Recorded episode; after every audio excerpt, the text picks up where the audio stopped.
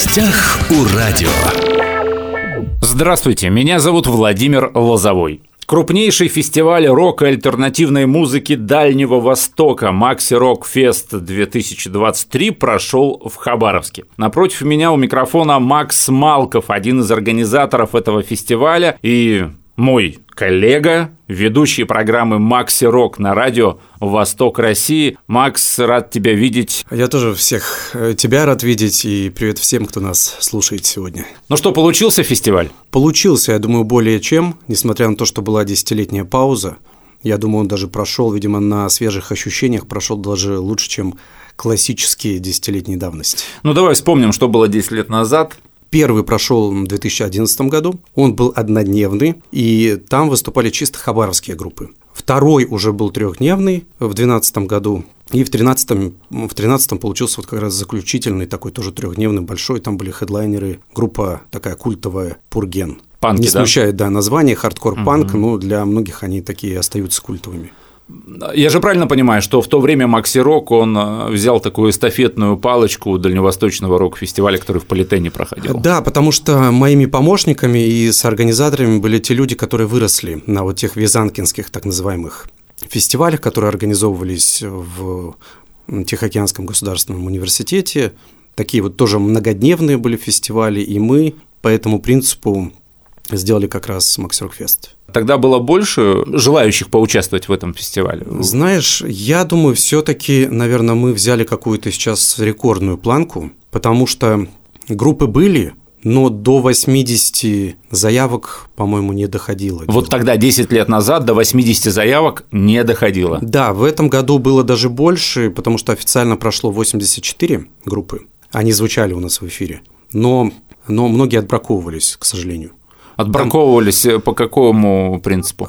Либо записи были неудобоваримые и а, это вот вернемся к тому, что если ты делаешь презентацию, будь добр, сделай ее качественно да, да. и хотя бы немножко постарайся, а не на коленках. Да? да это касается были... всего, не только музыки, кстати. Да, это были концертные записи, они были не очень хорошего качества, поэтому некоторые группы откололись на моменте вот как раз подачи заявок. Охват географический. Получается практически весь Дальний Восток, то есть крайняя точка – это Благовещенск, Амурская область как раз группы у нас были и из самого Благовещенска, и вот крайне Амурской области – это Тында. А Приморье? Приморье все было вот такое хорошее Приморье, были группы из Уссурийска. Я, кстати, скажу сразу, что я поразился уссурийской сцене. Она весьма разнообразная, от такого рэп-рока, хардкора, такого речитативного, до весьма экстремального блэк-металла, эпатажного довольно. То есть и такие вот альтернативные направления металлические тоже все было. То есть Уссурийск, Уссурийск такой да. всеядный, да? Но просто есть же некая такая градация по городам. Например, Комсомольск э, по умолчанию это очень тяжелая музыка, как-то так исторически получилось. Примор... Север, север. Да, да. Приморье что... менее тяжелая музыка, да? Сахалин, Камчатка тоже в основном тяжелая, да, музыка. Давай назовем эти команды наиболее, на твой взгляд, вот достойные внимания, которые, когда вы отбирали, да, эти ребята точно приедут в Хабаровск, они точно выступят. Тут еще должна быть определенная преемственность. Мы исходили из того, что раз фестиваля не было 10 лет, то нужно было хотя бы затронуть те группы, которые выступали раньше.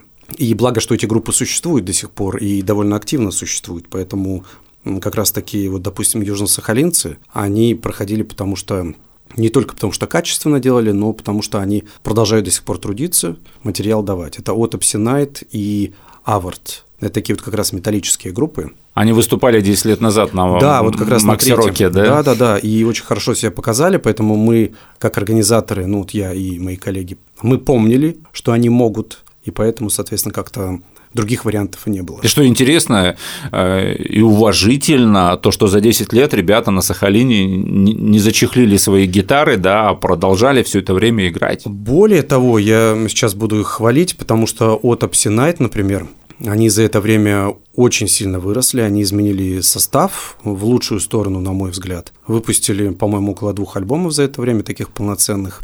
И проехались по европейским фестивалям, когда это можно было. То есть они выступали в Европе, более того, у них был даже разогрев Cannibal Corpse. Группы, на которые они выросли, на которых они воспитывались в 90-е еще, а группа тоже старая, вот Обсинает. И вот они за это время успели с такими солидными монстрами тяжелого металла выступить. Ну давай Сахалин, дальше кого еще мы отметим? А Кого отметим? Владивосток, наверное, потому что там было несколько коллективов со Владиком. Мы не могли, наверное, не позвать с Владивостока никого, потому что там богатая сцена. Конечно. А, вот. И очень разноплановая. И очень разноплановая, да. Синтепекс – это такие синтвейвовцы, тоже направление, которое, с одной стороны, сейчас модно в мире, в России, но, допустим, у нас на Дальнем Востоке представлено вот одним коллективом. Электронная музыка из 80-х в сочетании с роком и металлом. Хорошо отыграли? Хорошо отыграли, да, многим понравилось. Угу. Прям люди, люди реагировали хорошо. Дальше. Пиробиджан, старая школа. Старая школа. Да, тоже группа известная, и они до этого были в Хабаровске, приезжали. Вот на фестивале впервые они. Но, правда, тоже показали себя очень хорошо. Я знаю, что были э, преемники группы Азазела из Тынды. Э, да, это В свое время фавориты. группа Азазела, Азазела, тындинская группа, она гремела лет 10 назад, но вот они потом поменяли состав и название сменили. Это мои фавориты, потому что мне близко то, что они играют. Допустим, я люблю прогрок, прогрессивные такие металлические направления, когда сложная музыка, сложные аранжировки. Группа И вот- Кулак, да? Да, группа Кулак называется. Это вот как раз Александр Кулак, лидер группы Азазела. Команда распалась, но он продолжает действовать. Там немножко изменил направление в некоторую фолковую, может быть, даже стилистику. У них, кстати, было, по-моему, 6 человек на сцене. Это тоже один из больших составов. Как они там поместились? Сцена была не очень большая. К сожалению, да. Ну, ну все уместились, да, и звук был прекрасный у них. Хабаровск. Хабаровск, здесь момент такой. У нас было, мы все-таки, поскольку проходит фестиваль в Хабаровске, мы решили потянуть молодые коллективы. Я о них немножко ск- скажу. Это 21 Grams, такой альтернативный металл, что-то такое готическое у них. Мгм. Это вот третий день фестиваля был. Потом э, взяли мы девчонок еще. Это группа Ashley's Artery. Им, у них там градация по возрасту, по-моему, от 14 до 17 лет. То есть совсем молодой коллектив. И вот на таких фестивалях мы думаем, что все-таки нужно поддерживать молодые коллективы, которые вот только начинают свой Я думаю, для них это был некий дебют такой фестивальный. Да, нормально. Это очень хорошо и правильно, когда такая возможность появляется. Э, Когда у тебя фестиваль не только для того, чтобы себя показать, но как-то пообщаться с музыкантами, которые более опытнее, чем ты, как-то поднабраться у них чего-то такого профессионального, хорошего. Это вот тоже, я думаю, что одна из заслуг э, фестиваля Максирок.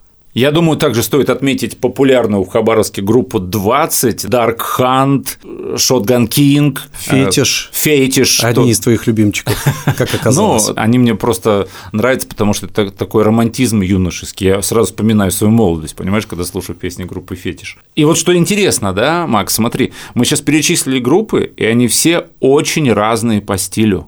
И это, я так понимаю, это некая такая была философия да, фестиваля, некая такая идеологическая платформа, что мы не зацикливаемся, мы не металлисты, мы не хардкорщики, мы за ту музыку, которую ребята делают, независимо от стиля, правильно? Все верно, да, абсолютно, потому что фестиваль задумывался как мультиформатный. Ну, насколько это позволительно для жанра рок, наверное, так. И поэтому, да, все группы такие... Вот мне, по крайней мере, как меломану, мне интересно приходить не только на один коллектив на фестивале, а открывать что-то новое для себя. Я думаю, что наша аудитория фестивальная – это те люди, которые послушали одну группу, ради которой пришли и открыли для себя еще пять групп, которые им показались, о, а они неплохо играют, несмотря на то, что это не их направление, не близко им по духу направление. Но я даже видел тех ребят э, на, на танцполе, да, которые однозначно по внешнему виду пришли на что-то тяжелое, на что-то рычащее, но при этом они очень э, лихо танцевали под группу 20, что Да. доказывает, да, Да, собственно. так и было, потому что это такой рок-н-ролльный драйв, и даже 20 на таком фестивале звучат все-таки не так коммерчески, как может показаться. Они звучат там по-настоящему с гитарами, там есть драйв, и там есть вот та рок-н-ролльная аура. Я знаю тех людей, которые совершенно далеки от экстремальной металлической музыки, вот совершенно прям категорически. Но когда смотришь со сцены, как работают, допустим, фирмово от Эпсинайт из Южно-Сахалинска, а там сработанность колоссальная, потому что эта музыка требует большой только технической составляющей. И люди просто в восторге. Ты видишь, да, эта музыка не твоя, но ты видишь, какая отдача есть у них, техническая. Что это сможет не каждый сделать, далеко не каждый. Послушай, а сама публика изменилась? Вот вспомни то, что было 10 лет назад и то, что сейчас. То в какие-то дни было молодежи больше, но, видимо, из-за состава. В какие-то дни было больше старшего поколения, потому что группы, они тоже такие разного поколения. Есть, которые играют там по 25 лет, а есть группы, которые им буквально там 2 года. И поэтому в определенные дни там были конечно, больше подростков, допустим, а в какие-то дни было больше таких солидных дядечек даже, я бы сказал, ну, в косухах.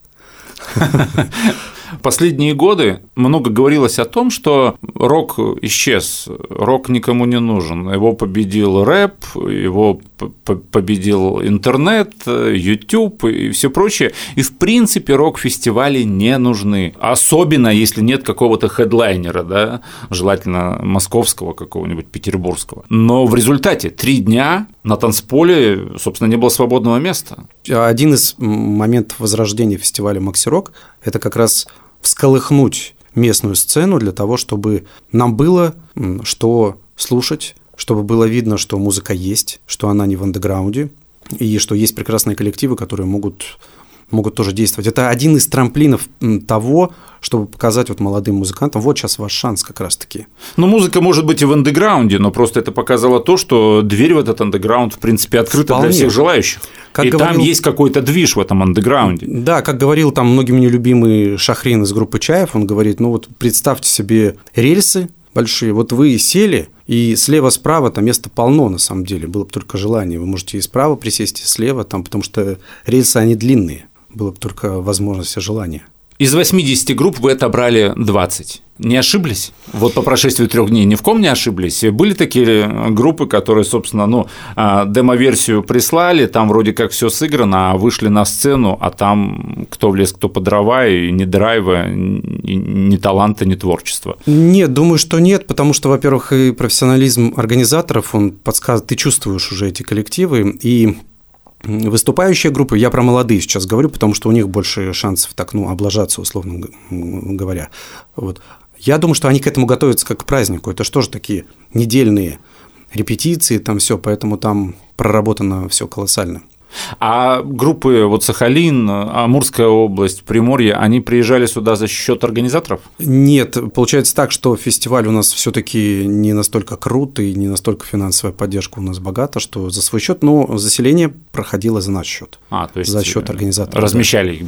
Да, да, да. Понятно. Чем, собственно, закончился этот Макси Рок 2023? Вот с каким ощущением? Это большая отдача, мне кажется, музыкантов, потому что они тоже это воспринимают как праздник. Это большая дача у благодарной публики, потому что я смотрел в зал, в зрительский, видел благодарность от людей за то, что мы это все организовываем, потому что они были рады каждой группе, независимо от того, нравится направление или не нравится. Что еще? Мы наверное, выделили, помогли выделить молодые группы, у которых появилась надежда и у которых теперь есть какой-то шанс в дальнейшем себя показать. Мы отдали дань уважения легендарным коллективам, ну, легендарным по меркам Дальнего Востока, потому что ну, вот это тоже важный момент, который я периодически забываю сказать об этом. У нас была награда, мы ее сделали впервые вот именно на этом фестивале, Поскольку называется фест Макси Рок, то назывался на максимальный рокер. Ну уж плясали от этого. Это награда в виде козы, рокерской или металлической с таким крутым кожаным напульсником, и мы давали по одной награде ежедневно, то есть три человека, причем это была такая личностная награда не для группы, а для непосредственно человека в группе, который сделал что-то многое для развития рок-н-ролла на Дальнем Востоке. И вот у нас получили, получается, Дмитрий Кожура из Autopsy Night, как раз для продвижения такой вот тяжелой музыки. А ему уже, что... уже, наверное, 50-то точно. Я думаю, где-то под это, да, да, под да. это время, да, под этот возраст. Потому что как он играл на гитаре? В середине 90-х, а он начал с середины 90-х, то есть за это время они до сих пор играют.